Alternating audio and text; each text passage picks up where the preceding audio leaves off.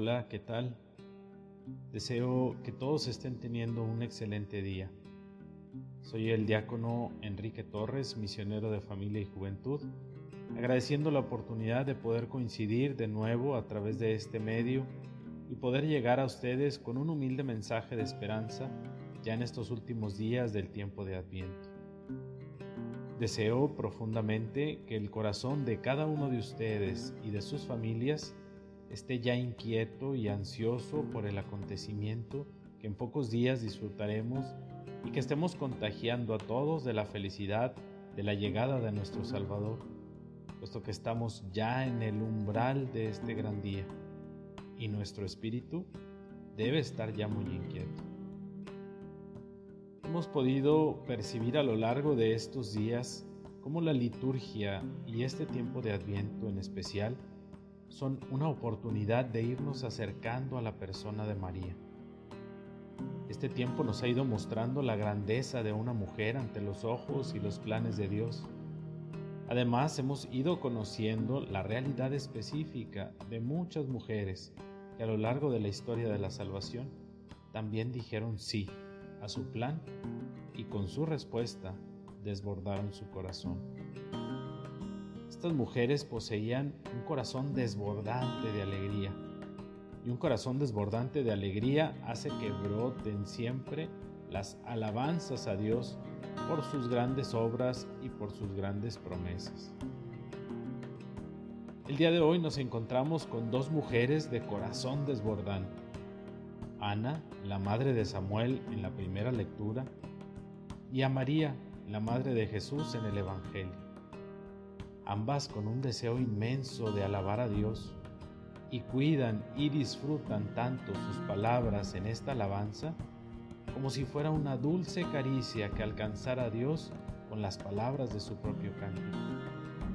Nos encontramos con un paralelismo hermoso en estas dos mujeres, ambas poseedoras de una gran promesa y ambas poseedoras de un corazón exultante que desborda la caricia de su propia alabanza.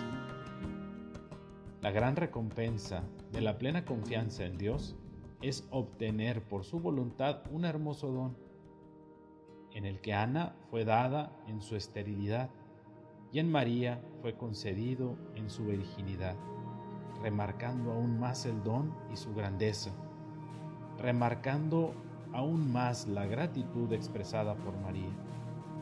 A través de la dulzura de ambos cánticos, la alabanza de estas dos grandes mujeres remarca la grandeza de Dios y su propia pequeñez. María en el Evangelio nos regala un canto hermoso, tan largo de palabras como nunca se había presentado en los Evangelios, en donde nos comparte una lección como madre, discípula y maestra. María es la culminación de la promesa que tanto esperaba el pueblo de Israel.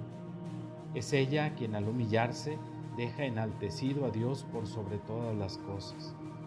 Es ella quien pone en nuestras manos un hermoso poema repleto de verdad y de reconocimiento pleno de abandono a los planes de Dios, puesto que con su negación, al reconocerse como esclava, cede a Dios el poder de que con su voluntad realice en ella su plan maravilloso.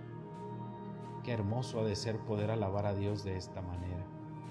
Permitir al corazón desbordar en palabras porque el Señor ha hecho cosas grandes en mí, tal cual lo mencionan los labios de María. Es esta alabanza verdaderamente una alabanza con todo el ser. El Magnificat, hermanos, es un compendio de virtudes. María canta su salvación por Dios. María canta la salvación de Dios a los pobres, a los humildes, a los hambrientos. Es el canto de todo el pueblo de Dios, heredero de las promesas hechas a Abraham. Es esta una oración inclusiva que detalla hermosamente una realidad, pero también una misión. María asume una identidad desde su realidad e integra a todas las realidades necesitadas de Dios, puesto que en todas esas realidades Dios puede ser alabado, ya que Él obra grandes cosas en todos los que creen en Él. Que este canto hermoso sea para nosotros el ejemplo de poder acariciar a Dios con nuestras palabras. Una alabanza es siempre un reconocimiento, pero cuando esa alabanza es inclusiva, es decir, atrae a todos a esa misma oración, se vuelve una caricia para Dios y nos permite alcanzarlo con el corazón para enaltecerlo, reconociendo nuestra pequeñez. Que en este día podamos dedicarle un momento a Dios y alabarlo por alguna obra que haya hecho en mí, por más pequeña que ésta pueda parecer. Pero te invito a que le permitas a tu corazón acariciar a Dios con tus palabras, acariciar a Dios con tu alabanza, acariciar a Dios con tu oración. Que Dios siga llenando de esperanza tu corazón para compartirla con quienes te rodean.